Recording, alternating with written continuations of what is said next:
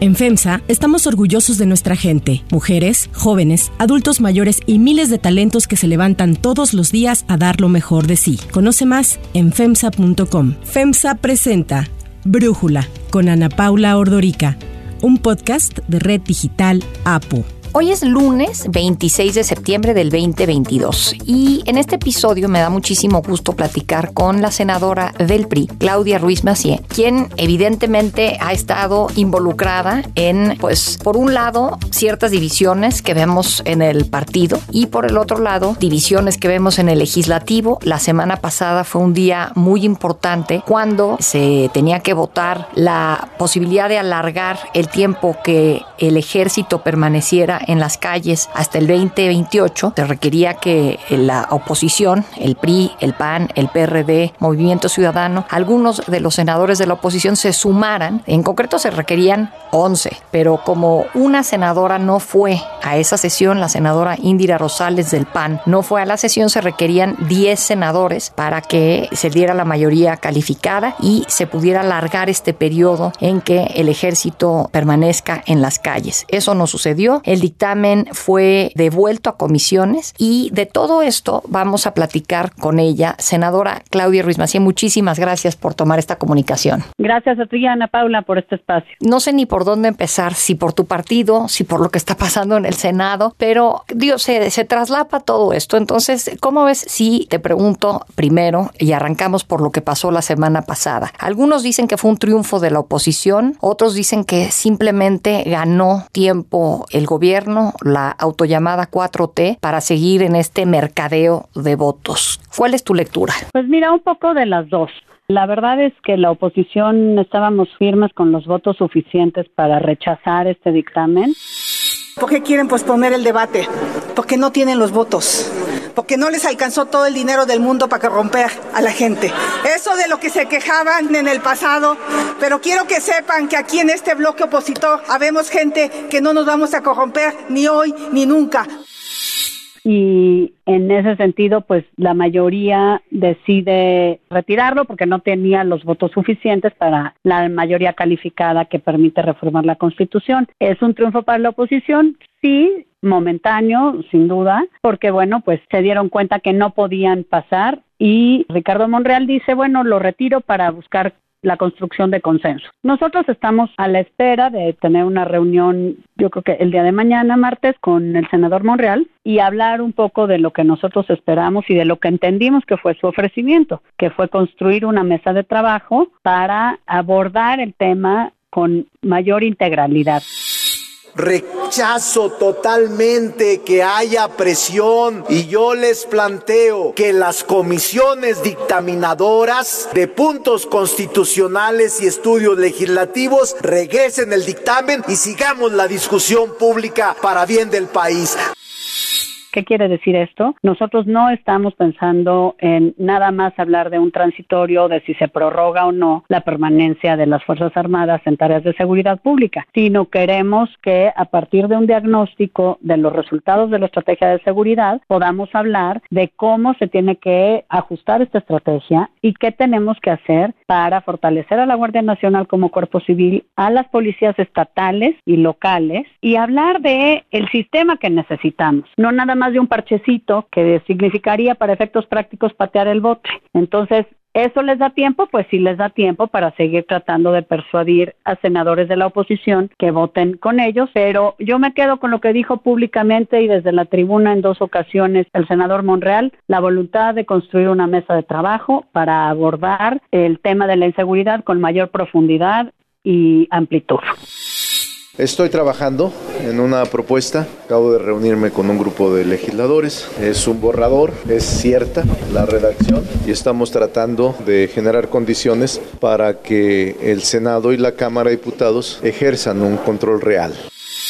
Ahora, entiendo que lo que debía de haber sucedido es que el dictamen fuera retirado o archivado, pero en su lugar fue devuelto a comisiones. Entiendo que esto dijo el senador Monreal, pero ¿por qué se modificó el proceso legislativo en esta ocasión? No, el dictamen, lo que pasa es que siempre las presidencias de comisiones que presentan el dictamen lo pueden retirar, pero una sola vez Aquí lo que sucedió es que metieron dos oficios solicitando ese retiro y por eso la oposición dijo, ya no la puedes solicitar una segunda vez, ponlo a votación porque sabíamos que lo podíamos rechazar con nuestros votos. Si se hubiera votado, pues se hubiera rechazado y ya queda desechado. Ellos lo pueden retirar y lo regresan a comisiones pues para que se siga analizando. En realidad la confusión fue porque metieron dos oficios solicitando lo mismo. Lo que pasa es que uno estaba mal fundamentado y por eso meten el segundo. Se habló de pues varios senadores de la oposición que sí parecía que dieron su brazo a torcer. Dentro de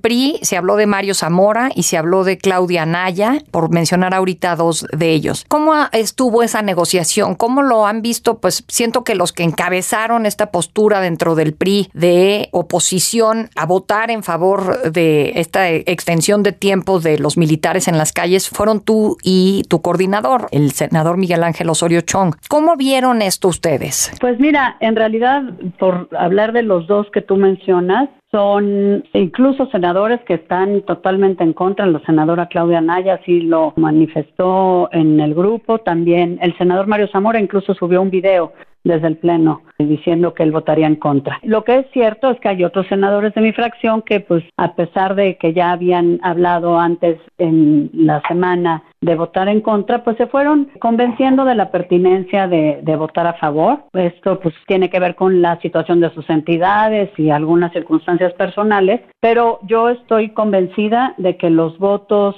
suficientes de la oposición para que no se logre la mayoría calificada, son firmes, están firmes y sobre todo de que haya el ánimo de, si Morena verdaderamente quiere, construir una propuesta alterna que aborde el tema de la inseguridad, pues con mayor integralidad y no solamente hablar de la permanencia o no de 2024-2028 de las Fuerzas Armadas en estas labores, que nos parece corta y que nos parece pues que no hace sentido ahorita hablar de eso. A mí, desde fuera, lo que se percibe es que el presidente quiere algo. Dobla de alguna manera al presidente de tu partido, Alejandro Moreno, y es por eso que una diputada, pues realmente poco conocida, Yolanda de la Torre, me parece que se llama, presenta la iniciativa precisamente que se votó y se aprobó en Cámara de Diputados.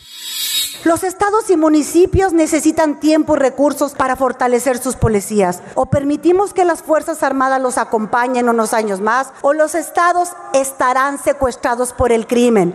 El PRI votó en contra de que la Guardia Nacional tenga mando militar, pero creemos que las Fuerzas Armadas deben acompañarla en su fortalecimiento por unos años más y que se tenía que haber votado y aprobado en el Senado según lo que al presidente le gusta. No veo que se dé una discusión entre gobierno y legislativo para tratar de explicar cómo está funcionando la presencia del ejército en las calles, cómo se está fortaleciendo el trabajo de la Guardia Nacional para asegurarnos que esta presencia del ejército en las calles tenga un sentido y vaya atado al fortalecimiento de las labores de seguridad pública en el ámbito civil, veo que no hay una discusión en ese sentido y que más bien es, pues el presidente decidió que quiere que estén las Fuerzas Armadas más tiempo en la calle y no hay una preocupación por convencer por qué, hasta cuándo pusieron el 2028, pero no se entiende por qué en el dictamen. Entonces, no sé si estoy equivocada, senadora, pero esa es la percepción, que simplemente el presidente quiere algo y la oposición está tratando de resistir como un edificio resiste un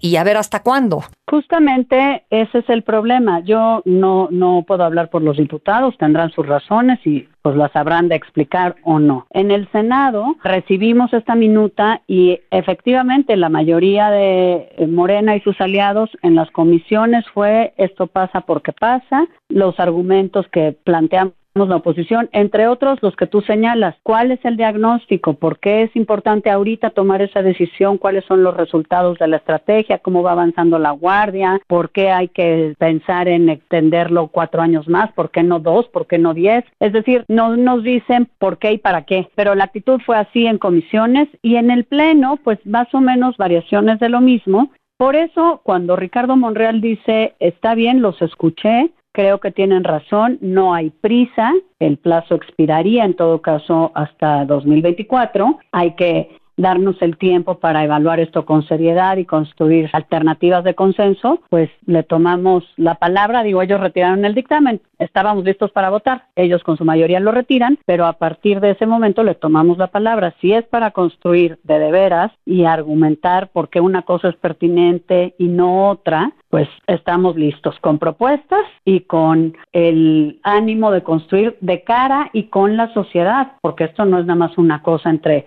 legisladores y gobierno. Me parece que hay gente muy especializada en los temas de seguridad que ha estudiado durante décadas lo que hemos hecho en sucesivos gobiernos y que francamente pues no ha dado buenos resultados, ¿no? La realidad nos muestra que ninguna estrategia, incluida la de este gobierno, pues ha dado esos resultados que queremos de que se disminuya la violencia, la inseguridad y la impunidad. Entonces, si vamos a hablar con seriedad, nosotros llegamos a la mesa y proponemos. Si van a insistir en un capricho, pues entonces ahí tendremos los votos en contra para desecharlo. ¿Va a resistir la oposición? Porque me parece que van a venir más presiones en lo que este dictamen está en comisiones para tratar de lograr el número de votos necesarios. Pues no lo dudo, Ana Paula. Yo lo que te puedo decir es que lo que yo he percibido de los senadores que han manifestado que votarán en contra es por una convicción plena y profunda y en ese sentido yo estoy segura de que tendremos el número suficiente de legisladores para rechazar esta propuesta si se vuelve a insistir en ella, porque, insisto, es un tema de convicción de que no es lo que necesita el país, no es la manera de abordar uno de los temas más delicados que tenemos como mexicanos y que la voluntad nuestra de construir alternativas a partir de un diagnóstico objetivo y de poder escuchar distintos puntos de vista y construir la mejor propuesta que necesite México, ahí está. Si Morena va a usar el tiempo no para construir, sino para tratar de presionar votos, yo creo que se va a encontrar con la resistencia de la convicción de cuando menos los 44 legisladores que son necesarios para impedirles la mayoría calificada. Es que fue muy desmotivante lo que pasó, por ejemplo, con el senador del PAN por Yucatán, Raúl Paz, que pues ahora sí que pasó en cuestión de horas de ser del PAN a ser de Morena y realmente a cambio, desde mi punto de vista, de algo bastante menor, ¿no? Ser este enlace con los empresarios en el Estado, si con eso lo compraron, es muy desmotivante. Pues mira, la verdad es que cada quien tendrá que explicar sus acciones, eventualmente su voto y su razones y hacerlo de frente a la gente. Eso es lo que, pues yo por lo menos he intentado en este debate, fijar mi posición y argumentar por qué. Yo creo que entiendo esta pues frustración o desmotivación que se pueda sentir, porque igual la sentimos nosotros. Sus razones serán suyas, pero sí fue una sorpresa que un día antes de una votación tan importante cuando se había pronunciado inclusive en contra de esta minuta. Había subido videos en contra. Sin duda no estamos de acuerdo en lo que hoy ha planteado el Ejecutivo. Creo que tenemos que sumar esfuerzos para reforzar la seguridad en México. Estamos para eso, pero el modelo que hoy se está planteando está comprobado que en México y en el mundo es peligroso. No ha funcionado, no fortalece a la policía, no permite que nuestras Fuerzas Armadas hagan para lo que están entrenados, sino otras labores que sin duda son muy valiosas, pero no es su función principal. Sí, exactamente, haya cambiado de opinión. Por eso digo también, cada quien habrá de explicar su voto, pues a la gente. Sus razones serán suficientes o no para la, la, ciudadanía, pero creo que la ciudadanía justamente también lo que quiere ver es congruencia y consistencia en los legisladores. Yo por lo menos, pues es a lo que aspiro. Sé que no podemos salir a pedirle a la gente que confíe en nosotros como partido, como alianza, como legisladores, si no damos muestra de confiabilidad y de consistencia y congruencia en lo que hacemos y decimos a lo largo del tiempo. Tu compañero de Senado, que no de bancada, Dante Delgado, habló de este lobbying que estuvo haciendo el secretario de Gobernación, Adán Augusto López, y muy preocupante mencionó también lobbying de parte del secretario de la Defensa y el secretario de la Marina para tratar de juntar estos votos para sacar adelante esta iniciativa. Para lograr romper el sentido de la votación del bloque de contención, subrayo que no de oposición en este Senado, se han utilizado las prácticas más perversas, mezquinas, inimaginables para agraviar y ofender y lastimar la independencia de las decisiones de las y los senadores que integramos este bloque. Y lo quiero subrayar de manera muy clara. A pesar de todo lo que hicieron, el secretario de Gobernación, el secretario de Defensa, el secretario de Marina no lograron su propósito. ¿Cómo fue ese lobbying? ¿A ti se te acercaron también, senadora? La verdad, con toda honestidad, no. A mí no recibí ni una llamada, no recibí ningún ofrecimiento, no recibí ninguna presión y tampoco hay que decirlo de parte de los senadores de Morena, tampoco recibí ningún intento de sentarnos a conversar y que me presentaran sus razones y argumentos. Yo no recibí nada de esto ni por parte de funcionarios ni por parte de legisladores de Morena. Sí sé que hubo quienes se reunieron con funcionarios del gobierno, quienes recibieron pues razones y que a lo mejor se sintieron presionados también por la insistencia, pero no es mi caso. Eso sí lo tengo que decir con toda y total honestidad. Ahora, para pasar a, el tema de tu partido, del PRI, parece como que, pues, no sé si cuando menos hay dos divisiones, lo que está pasando entre los diputados, lo que está pasando en el Senado, y pues para un partido que e, era el gran partido hegemónico de este país y que se ha ido disminuyendo, ¿no te parece preocupante el escenario actual? ¿Tú cómo describirías lo que está pasando el PRI actualmente? Pues sin duda preocupante. A mí me preocupa mucho que es un partido donde siempre ha existido la pluralidad de visiones, pero siempre se han podido pues resolver y encauzar al interior del partido y de manera institucional. Ahora hemos vivido pues una etapa en donde pues hay una dirigencia nacional que tiene un estilo, digamos, de ejercer esa dirigencia excluyente, que no toma bien los puntos de vista que difieren del suyo y que en ese sentido pues también se expresa con pues mucha virulencia contra quienes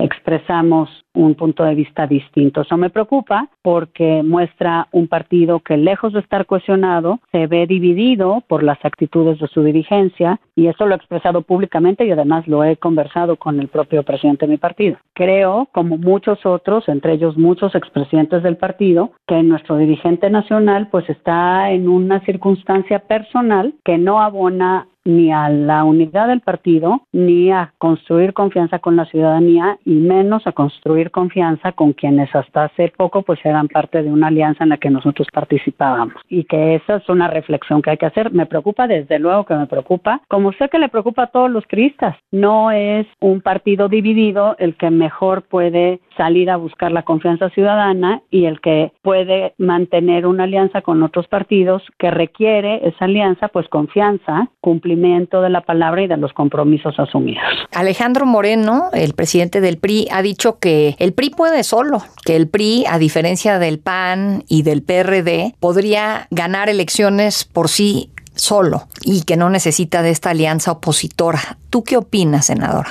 Yo creo que la alianza es hoy importante y necesaria, imprescindible inclusive, para que se pueda articular una oferta electoral competitiva frente a la fortaleza que Morena ha construido en estos años. Creo que los resultados están a la vista. Yo creo que cada partido al individual tendrá menos rendimiento electoral, por lo menos así lo veo yo también respecto del PRI. Creo que necesitamos construir esta alianza para articular un proyecto que trascienda inclusive a los partidos y pueda convocar a otros liderazgos y representaciones sociales. Los partidos por sí yo creo que no son suficientes, pero un partido solo es, me parece que también de manera muy evidente, mucho menos competitivo que si va en una alianza con otros institutos políticos. Yo no creo que solo pueda nadie.